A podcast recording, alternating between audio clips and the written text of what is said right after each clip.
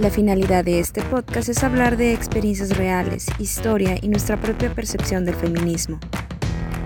Buscamos incentivar a los oyentes a leer, investigar y adentrarse en la profundidad de esta filosofía para tomar acción en la lucha de la equidad de género.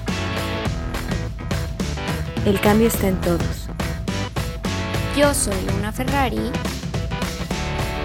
Mi nombre es Fernanda Flores. Y, esto es Ni sumisas ni devotas.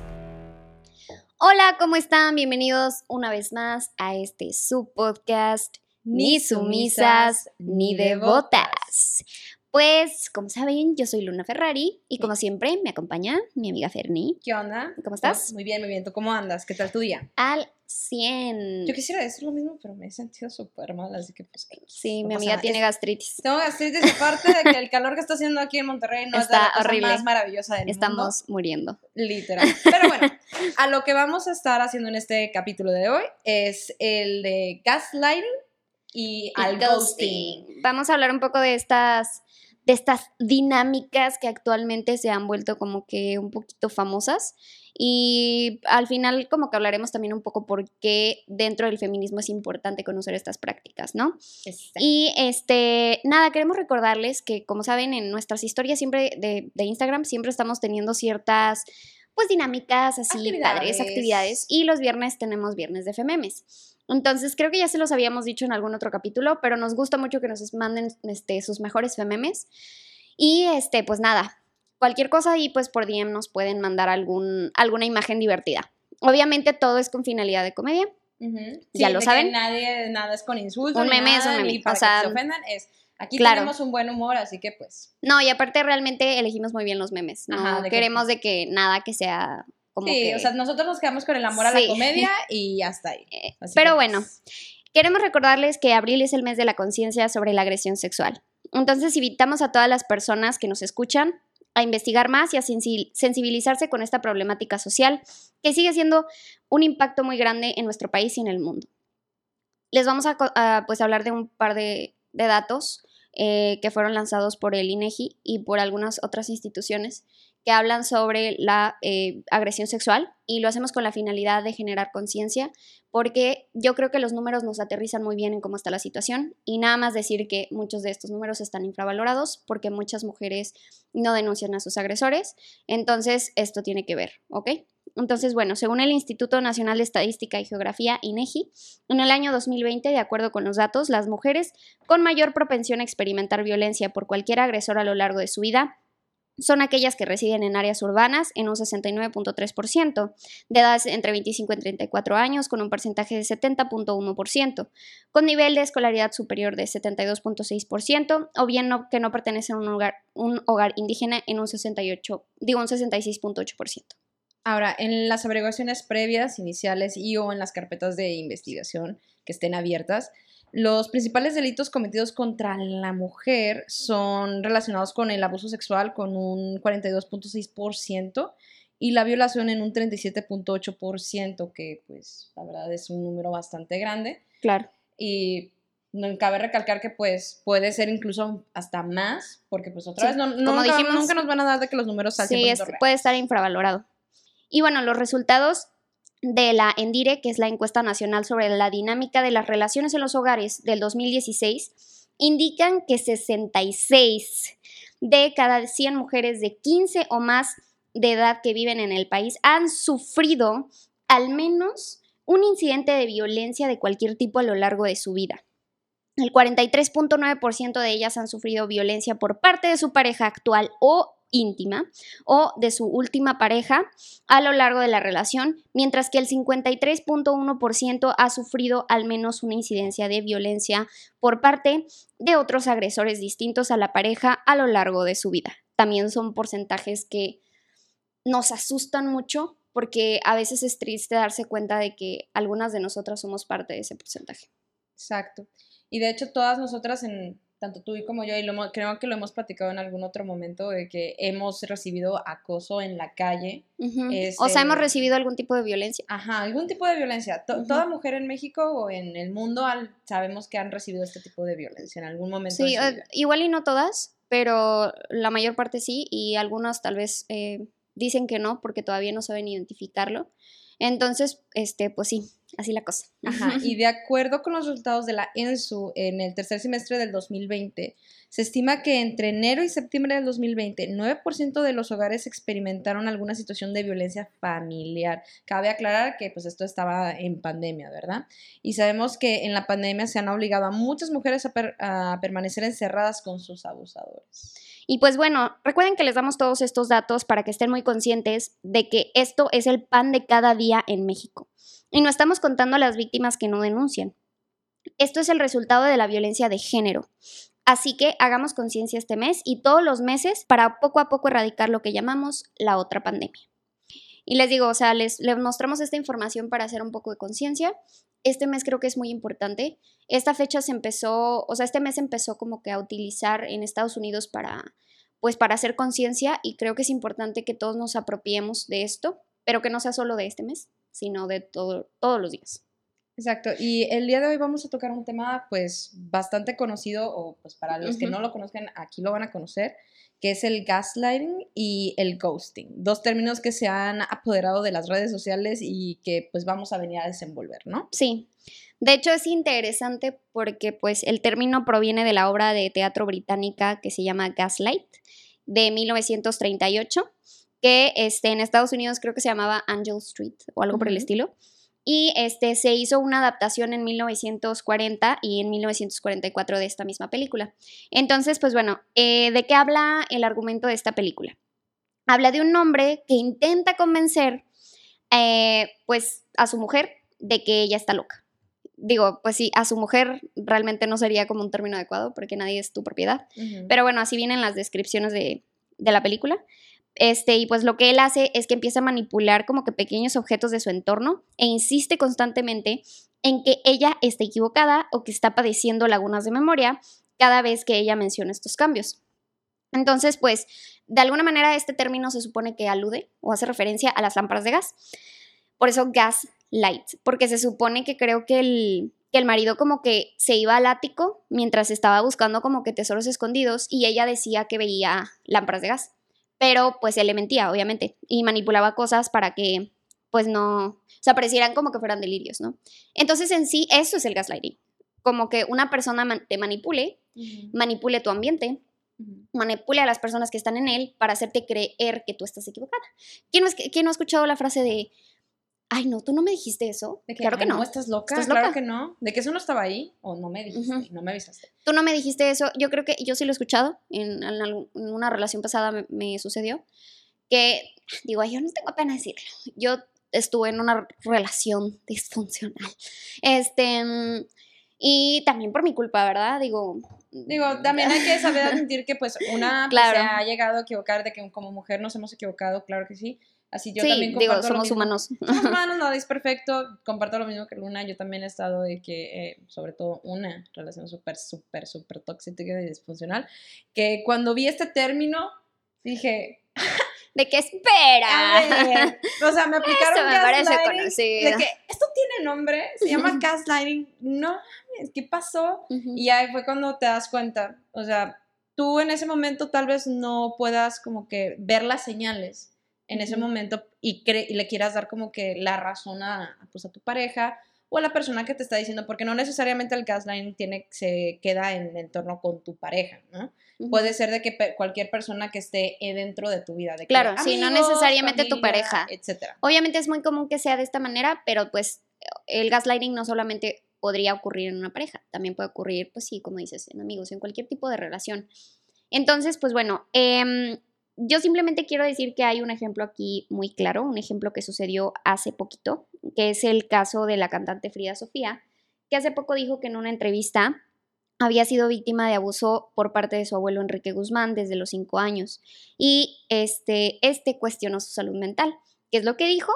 Que este, ella se estaba imaginando todo y que tenía que ir a un psiquiatra.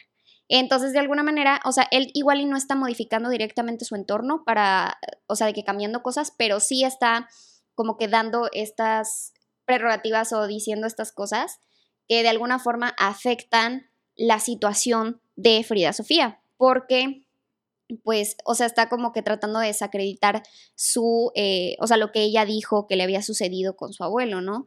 Entonces, definitivamente es como un ejemplo, tal vez muy chiquito que no está tan desarrollado, pero de eh, algo relacionado con el gaslighting, que a final de cuentas, eh, pues es una manipulación, ¿no?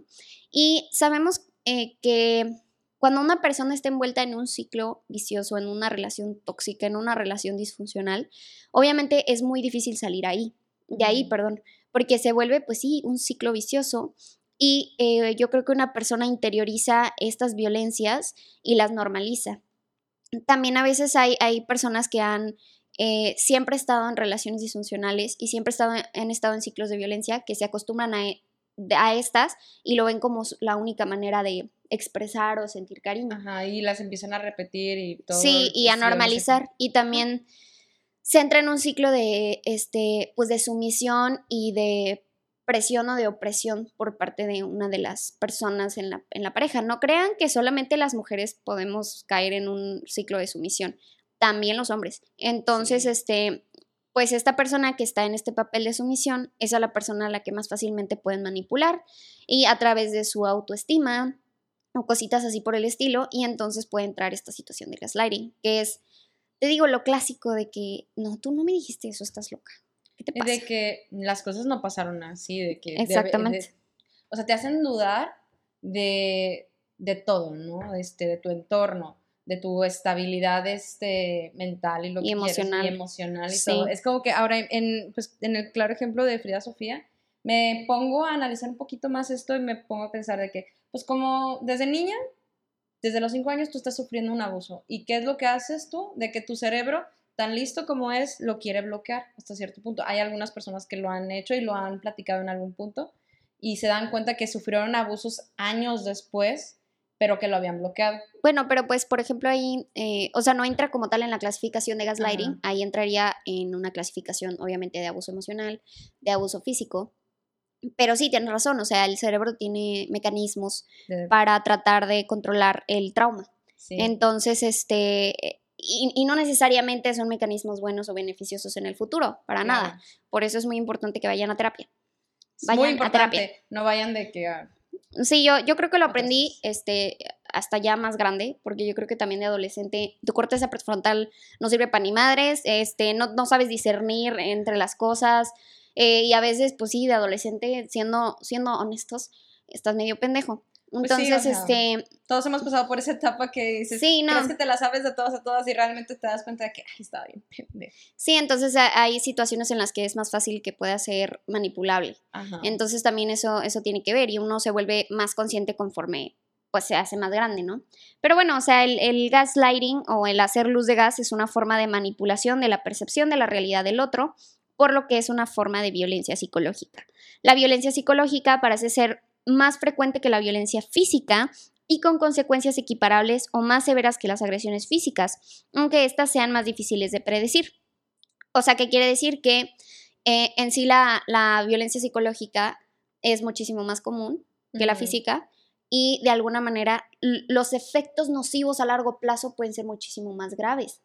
Obviamente, o sea, aquí no estamos desacreditando, ni mucho menos, de que si una persona sufrió violencia o una agresión física, o sea, no pueda sufrir un trauma o, pasar por una situación difícil, claro que sí, pero normalmente va acompañada una de la otra. Claro, este, este, no siempre, ¿verdad? No, Tampoco. No, no siempre. No, estamos siendo totalitarias aquí. Ajá, y de hecho, este, cuando se dio el término de violencia psicológica, me acuerdo que antes no le tenían un nombre para esto y era muy difícil probar que tú estabas sufriendo algún tipo de abuso, porque pues vamos a poner un escenario de que pues una familia feliz y lo que tú quieras, de que todos conocen al esposo, a la esposa, dicen que están súper felices, pero no saben qué es lo que pasa adentro y no saben qué tipo de abusos. Tal vez ella no te está teniendo en sí de que un, un moretón no está lastimada físicamente, pero... Pero sí es humillada, pero es humillada manipulada. Le, quitan su autoridad dentro de la casa, su independencia, etcétera, entre otras muchas otras cosas que el gaslighting puede aplicar muchísimo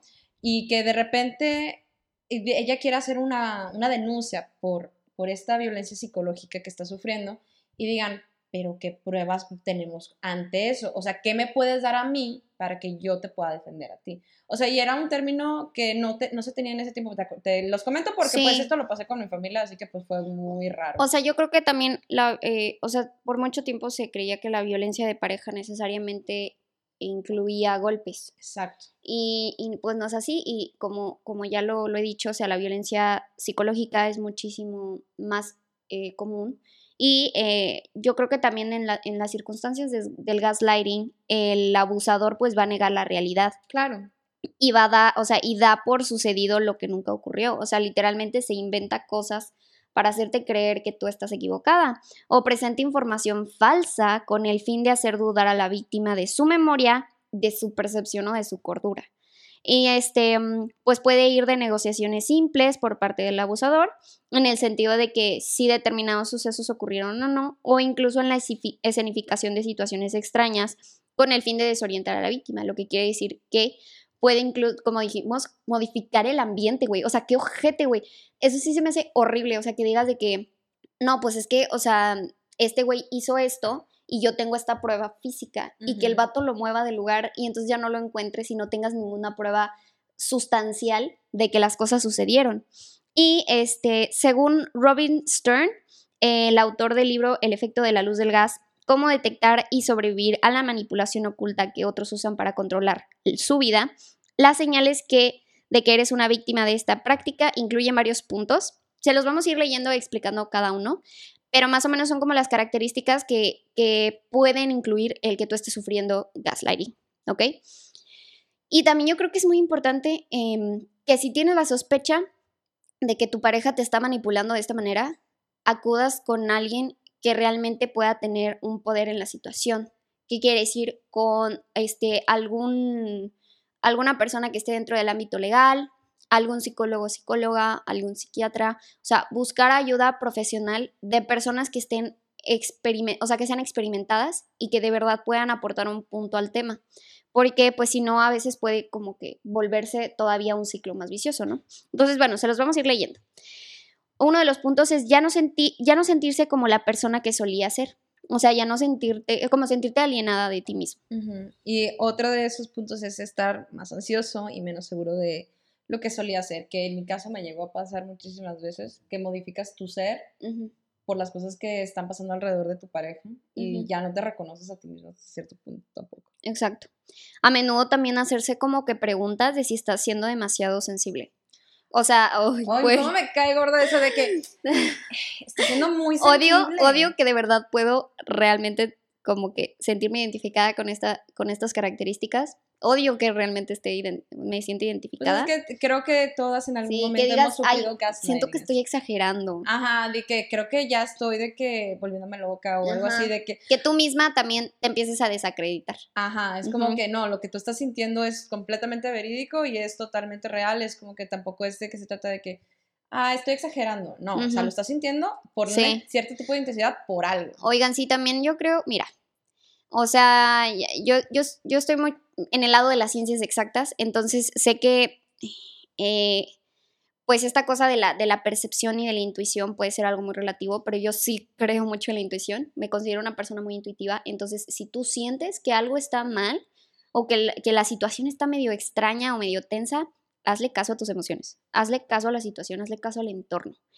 Y otra de esos puntos sería de que, pues, preguntarse perdón, sintiéndose que todo el tiempo, que todo lo que estás haciendo está, está mal, ¿no? O sea, dudar de ti mismo, de tus acciones, de ti mismo. Es como que creo que eso es algo que en lo personal a mí me han aplicado y digo, estoy bien, está bien si hago esto o no. O sea, es como que dudar cada paso que estés dando, ¿no? Exactamente. También es como que pensar que todas las cosas son tu culpa. O sea, y que las cosas van mal por tu culpa, culparte a ti misma y y pensar que tu pareja, que es la que te está manipulando, es la víctima. Y a mí sí me ha pasado también esto, bueno, me pasó con una pareja que me dijo así como que, es que si tú me dejas yo me voy a suicidar. Entonces ese tipo de, de, esa es una manipulación muy cabrona, tipo yo, emocional. yo estaba morra, entonces tampoco sabía. Y yo, o sea, pensé que eso era mi culpa, ¿sabes? De que no, pues, o sea, se va a morir. si se muere es por mi, culpa. Ajá, y Entonces, no. Pues eso es un tipo de, de manipulación. y otra cosa, Frases tóxicas. la otra cosa sería disculparse a menudo con tu pareja. Sí. Sí. Yo la neta sí la he aplicado así, digo, he tenido, de, he estado saliendo pues con otras personas que no, no necesariamente se llegaron a dar en una relación, pero de repente me di cuenta, pero porque ellos me dijeron de que, ¿por qué te disculpas tanto? Y yo, La costumbre. la costumbre de que, Perdón. Digo, de, ¿qué? de que, ya no sabes ni qué decir, me ha pasado eso. Este, y bueno, también es como que está lo que les digo, de que tener una sensación de que algo está mal, pero no saber realmente qué es. O sea, te les digo, también háganle caso a su intuición. O sea, porque no tienes los facts, güey. Si está de que manipulando todo lo que O hay sea, a tu es que cuando tú alrededor. sientes que algo, algo mal está ahí, es porque algo, es, algo hay ahí. No necesariamente puede ser algo muy grave o puede ser algo muy malo, pero pues algo hay ahí que dices, "Mm, ¿qué está pasando? Y si sucede y resulta que al final tu intuición tenía razón, háganle caso a su intuición, por favor. De que cuestionar la respuesta a tu pareja, eh, si esa, perdón, cuestionar si la respuesta a tu pareja es apropiada. Por ejemplo, preguntarse si fue demasiado irrazonable o y suficientemente amoroso. Sí, o sea, que no le contestaste de una manera. Cute o O adorable. razonable, de que- o- no, o sea, o lo que sea. Sí, o sea, simplemente cuestionar de que, ay, ay, no, porque le dije De que, eso. dije, De que, ay, de no, que le hubiera no lo dicho otra vayan a cosa. malinterpretar Ajá, o- o lo que exacto. sea. Sí, como que siempre estar muy, muy al pendiente de lo que siente la persona y como tratar con pincitas como si algo que fueras a hacer fuera como a desencadenar una situación como más grave, ¿sabes? También poner excusas por el comportamiento de tu pareja. Eso está interesante porque, pues, por ejemplo, pues también tiene que ver con el ambiente social, o sea, de que poner excusas ante tus amigos sobre tu pareja, con tu familia, sobre tu pareja. Cosas así, ¿no? Este, entonces sí. Por Yo creo que todos en algún momento, si, si hemos estado en una relación Sí, de disfuncional, que hemos pasado por eso. por otra persona que pues, Sí, de realmente que, no ay, vale no, pena". es que él es así. Él es que él es así, ¿qué puedo hacer? No, no. Pero bueno, evitar dar información a amigos o familiares para evitar confrontaciones sobre tu pareja. Ay, Dios, esta me queda de guante. Camanilla al dedo. Como anillo al dedo. No, de verdad, desde que hubo un punto en de que yo ya no quería como que decirle nada a mis amigos y ni muchísimo menos a mis familiares tip- de la relación. Maldito te. De- porque pues yo sabía que ellos no estarían de acuerdo que yo estuviera con esa persona. Este, Pues porque te estaba pues porque me estaba lastimando, sí. y pues tengo, que- o sea, y hay que entender, y esa parte yo ya la entendí y ya me perdoné en muchas facetas porque uno está ahí a veces y a veces no encuentra la forma de salirse y quieres evitar ese ciclo vicioso, ¿no? Así que es como, tienes a tus amigos y tus familiares queriéndote apoyar, pero tú estás cegada, cegado, este, piensas de que lo puedes o la puedes hacer cambiar o lo que sea. Oigan, no, o sea, yo creo que eso es algo muy importante. La gente, tú no puedes hacer cambiar a alguien. No. O sea, no puedes cambiar a una persona. Es así y ni pedo. Y Ya. la neta es que si tú entiendes eso desde el principio de una relación y hay algo que desde el principio no te gusta, ni pierdas tu tiempo. Ujú. Eso es lo que yo digo, o sea, ni pierdas tu tiempo con una persona que no te valora, que te maltrata y que definitivamente no va a hacer algo para, Para mejorar cambiar, esa situación. Acuérdate que el cambio está en cada uno de nosotros. Tú no puedes cambiar a alguien más ni esa persona a ti. Solo tú pe- mismo puedes decidir si quieres tener un cambio. Bueno, otra cosa es también el aislamiento, el aislamiento de amigos y familia. Eso es bastante común en, en este tipo de situaciones, porque de alguna forma tanto tú te aíslas de amigos y familia como él te aísla de amigos y familia, porque en el gaslighting pues está esta situación de la, de la manipulación y el cambio del entorno. Entonces, de alguna manera, eso eh, modifica tu- tus relaciones con las otras personas y por lo mismo de que evitas como que hablar con familiares y amigos de la situación que está pasando porque no puedes realmente afrontar, eh, pues sí, la situación como tal. Entonces, eh, pues definitivamente evitas a esa gente y te aíslas, ¿no? Es parte del aislamiento. Y pues eso no está bien porque se está cortando tus, o sea, se están cortando o se están interrumpiendo tus redes de apoyo. Y las redes de apoyo en la vida en general Son son, muy muy, importantes. importantes. Sí, cualquier psicólogo te lo puede decir. También sería de que cada vez más difícil el tomar tus propias decisiones. ¿no? Claro, sí, a- depender completamente de la persona y esa persona tomar las Sí, decisiones aquí va- por ti. vamos a lo mismo de que empiezas a dudar de ti misma, de cada paso que estés dando y que dudas incluso de tomar tus propias decisiones. Eso creo que ya cuando llegas a ese punto es, dices, qué está pasando. Claro. O sea, ya que pierdes tu independencia, tal cual. Y bueno, también es como que sentirse como un poco desesperanzada o, o- o como que disfrutaron muy poco las actividades que solías disfrutar con tu pareja, porque la dinámica cambia completamente. Entonces, desde que tú empiezas a sentir que esta dinámica cambia, que las cosas no están bien, que tú ya viste que pasaron situaciones y él las niega o te manipula y te estás empezando a aislar de tu familia y así, pues definitivamente hay un problema. Entonces, es muy importante que hagamos caso a las señales de, así como rojas o a, a las señales de alerta que dicen, güey, algo no está bien aquí. que- sí, Ahora, aquí les van a ir algunos ejemplos de, sí, pues, de los de que acabamos gaslighting. de decir. Este, y, por ejemplo, sería trivializar el cómo te sientes. Oh, sí, ahora vas a sentir lástima por ti mismo. Sí, o sea, como, ay, o sea, ahorita vas a sentir lástima por ti misma. de que sea, otra ¿cómo? vez, así como que humillándote en ese aspecto de que por lo que sientes. Ajá. Tam- sí, como que mm, disminuyendo el valor de las cosas que tú haces. Este, y quitándole valor a esto. Decir que la gente está hablando a tus espaldas. ¿No lo sabes? Toda la familia habla de ti. Creen que lo estás perdiendo. Entonces es hacerte creer a ti misma que estás loca.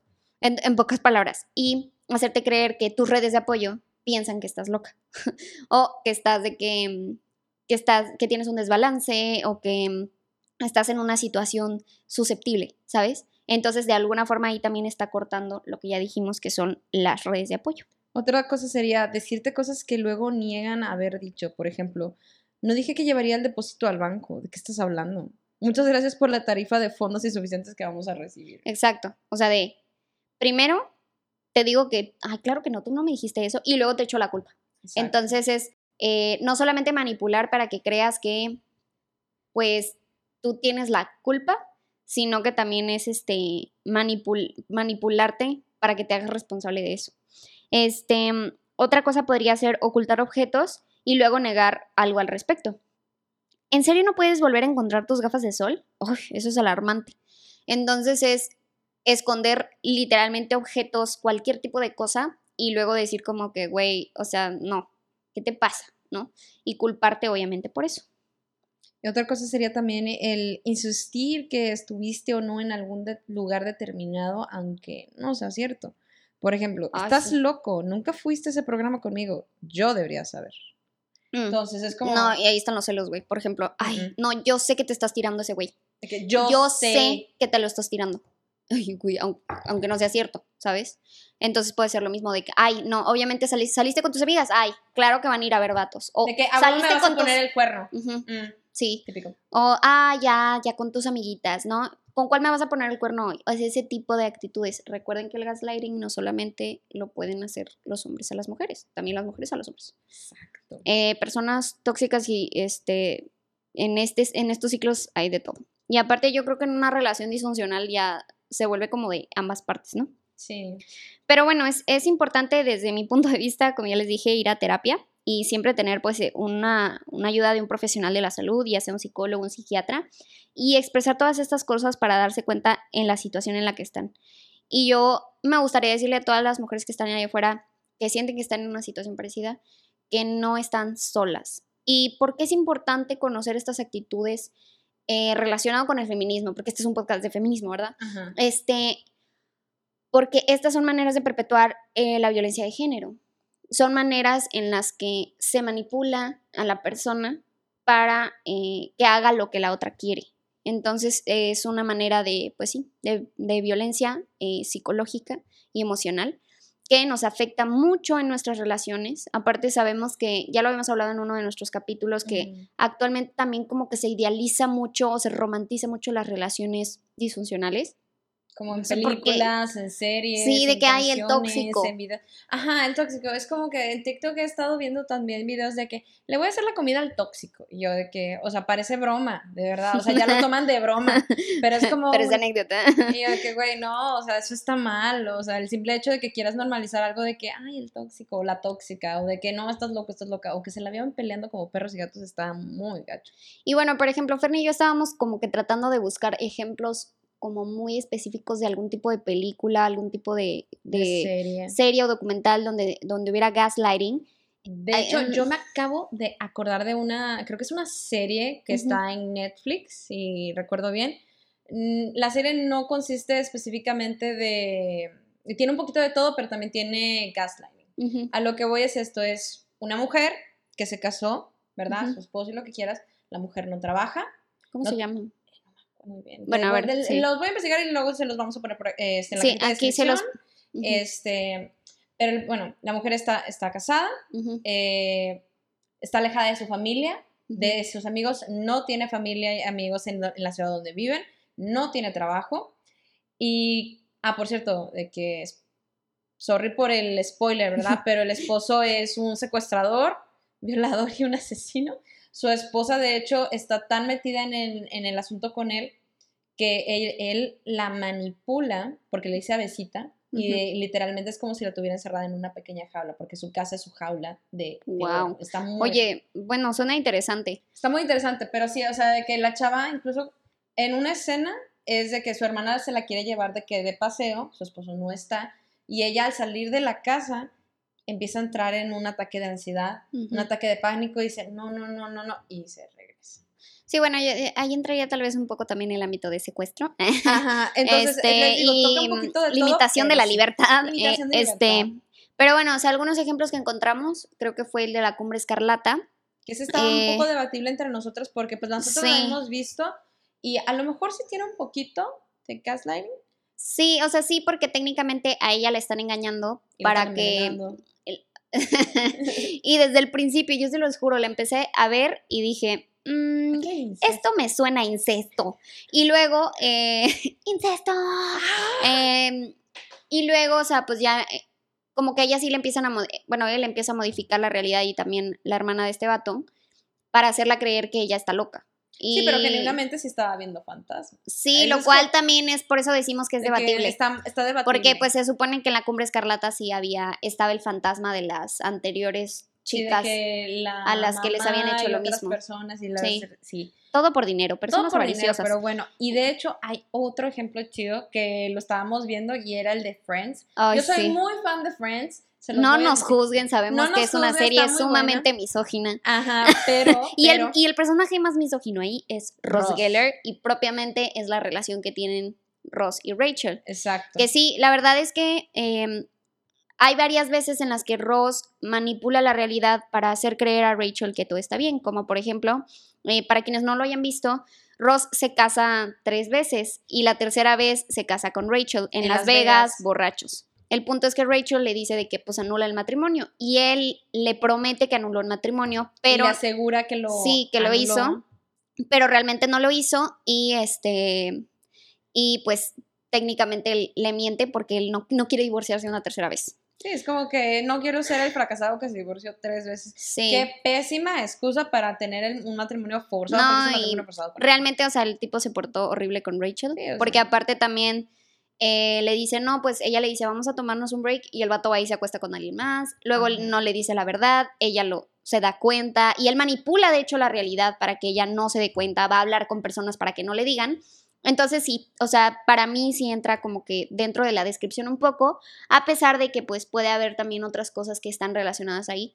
Pero sí, creo que es un ejemplo muy clásico y la verdad, les digo, yo sé que la serie Friends es una serie de los años 90, inicios de 2000, sabemos que tienen características con las que ahorita no, o sea, di- diríamos de que, güey, como por haces eso. Ajá. Yo se los juro que la he visto varias veces y sí, siempre encuentro algo que digo, ay, Es que te siempre mamás. hay algo, es que O siempre hay algo ahí, o sea, ya en el momento cuando te abres los ojos a- ante la realidad que están Ujú. pasando, bueno, la realidad que estamos viviendo ahorita, es muy difícil el ignorar y no querer ver de que ciertas cositas, ciertos detalles de películas, de series e incluso de canciones. ¿Me Sí. Es como que e- es, imposible de que, güey, eso es un poco misógino, más bien eso es muy misógino, eso es muy machista, güey, ¿qué pedo? Eso es gaslighting, eso es ghosting, eso, y, ah, por cierto, y hablando de Uh, ghosting, Vamos a hablar un poco de ghosting. Porque- Este, una preguntita aquí de que, ¿alguna vez has ghosteado a alguien? no estoy orgullosa de esto, pero sí. No, yo tampoco estoy orgullosa, y yo estoy muy segura que todos en algún momento lo han hecho, y no está Sí, chido. Mira, sé. para aquellos que no sepan qué es el ghosting, es un término eh, en el que se termina una relación afectiva cortando todo contacto con la persona, este, sin darle alguna explicación. Casi siempre es mediante mensajes, o sea que le dejan de contestar, lo bloquean de un día para el otro. Y a muchas personas le ha pasado. De hecho, encontré yo un estudio que se llama Ghosting and Destiny, teorías implícitas de las relaciones que predicen creencias sobre el ghosting, realizado por el Journal of Social and Personal Relationships. Y de los 554 participantes, 140, que son el 25.3%, informaron que habían sido engañados por una pareja romántica, o sea, que, que los habían ghosteado.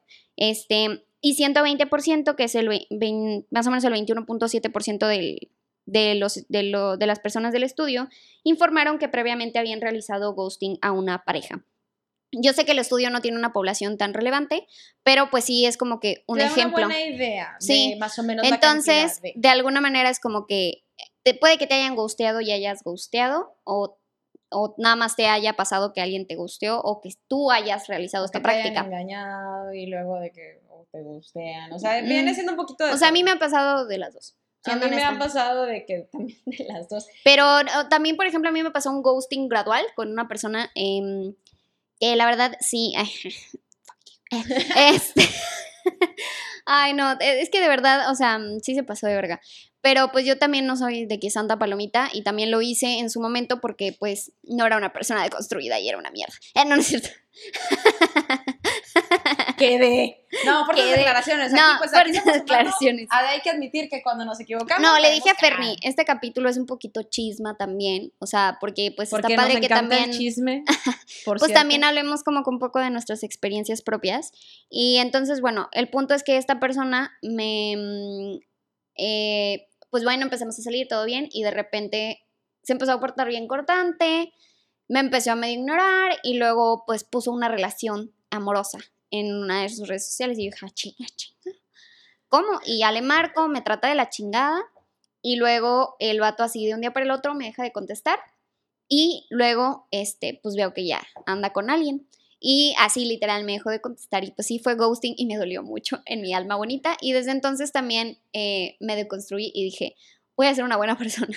Y este, mm, empecé a ir a terapia y Claro. este, me dediqué a mi salud mental y ahora considero que soy una persona diferente, pero porque yo decidí cambiar. Así Sí, o que... sea, vamos a hacer un ejemplo de que no, algo que me gustaría que tocáramos es de que sí, tal vez hemos tenido de que experiencias un poquito de todo y algunas muy feas, otras no tanto, pero el hecho es de que no porque alguien te haya lastimado, Tú puedes vas a- lastimar. tú puedes lastimar a alguien Sí, más. Y es algo ujú. que creo que se tiene que tocar y poner en la mesa porque pues es muy cierto, eh, como personas crecemos y aprendemos mucho todos los días y a mí también me ha pasado que me han engañado y yo he gusteado de que a veces sin querer, porque pues yo la neta a veces me da mucha hueva los mensajes, y me da- neta me da mucha hueva, este, y a veces dejo de contestar, pero no solamente es como que a mis parejas o mis eh, eh, futuras parejas de la madre, es también con amigos que ya me han regañado muchas veces. Ay, bueno. sí, o- todos, a todas las A personas a las que no pero- les pero contesto en voy- WhatsApp, disculpen. A veces Sí. tengo crisis emocionales.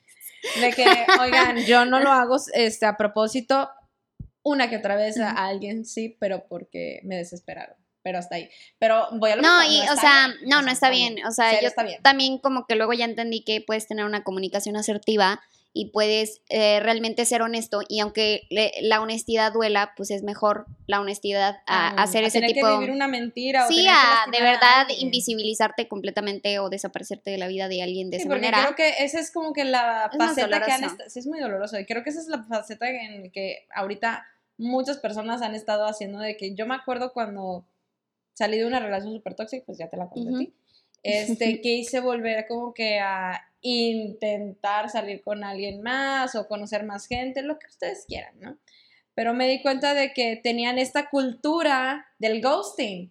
Sí. Y de que, ay, sí, me- de que, ay, sí, es que me encantas, y no sé qué, o de que, oye, sí, vamos a salir. Y que luego- tal día de que, cortón, y yo de que, oye, pero pues nos estábamos... No, o también personas que están en relaciones hacen a veces eso. Sí, O sea, de totalmente. que Se desaparecen de que un te hablan y de repente se desaparecen, ¿no? Entonces también tiene que ver, pero bueno, ya, ya nos dimos cuenta de que es una práctica bastante común y yo simplemente los invito a deconstruirse. Yo lo digo desde mi experiencia, yo lo hice, me sirvió mucho y ahorita siento que, que soy una persona diferente. Obviamente en ese momento yo no tenía las herramientas, no sabía cómo hacerlo y este, pues les digo, no todos somos blancos palomitas y en algún momento podemos haber llegado a lastimar a alguien por alguna práctica como este tipo. Y pues bueno, esto yo creo que nos da entrada a que les digamos o les contemos un poquito de que nos gustaría también, em, eh, bueno, más bien en nuestros próximos episodios, esperen uno donde hablemos sobre las relaciones disfuncionales de pareja y sobre estas dinámicas de poder que pues de repente hay en una pareja, cómo nos afectan nuestra vida y es qué tiene que ver con esta violencia sistémica que vivimos las mujeres. Pero bueno, eh, espero que hayan tenido un poco de reflexión. Eh, definitivamente. Que hayan disfrutado un poquito de nuestro chisme. sí, yo definitivamente les digo, reflexioné muchísimo acerca de las cosas que pude haber hecho para lastimar a alguien. Entonces yo creo que invito a todos a que hagan lo mismo. Y pues bueno, no olviden seguirnos en nuestras redes sociales como Ni Sumisas Podcast, tanto en Instagram como en Facebook. Y en Twitter, porque ya tenemos Twitter. Twitter TikTok, cualquier Cualquier red social, ahí Cualquier red social, ahí estamos. Ah, que por cierto, no solamente estamos en Spotify y en YouTube, de que en... No, estamos en todos. En todas las plataformas. en Apple Podcast, Google Podcast, de que Anchor, todos. este, todos. Todos, todos. en todas las plataformas. En todas las este, entonces ahí este, nos, nos pueden buscar. Eh, yo estoy como Luna-Ferrari33 en Instagram y Luna Ferrari en Facebook. A mí me pueden encontrar como Fernanda FL95 en Instagram y me pueden encontrar como Fernanda Flores en Facebook. Muy bien, pues muchas gracias por estar con nosotras y no olviden ser feministas responsables. Chao, chao, pásensela chido.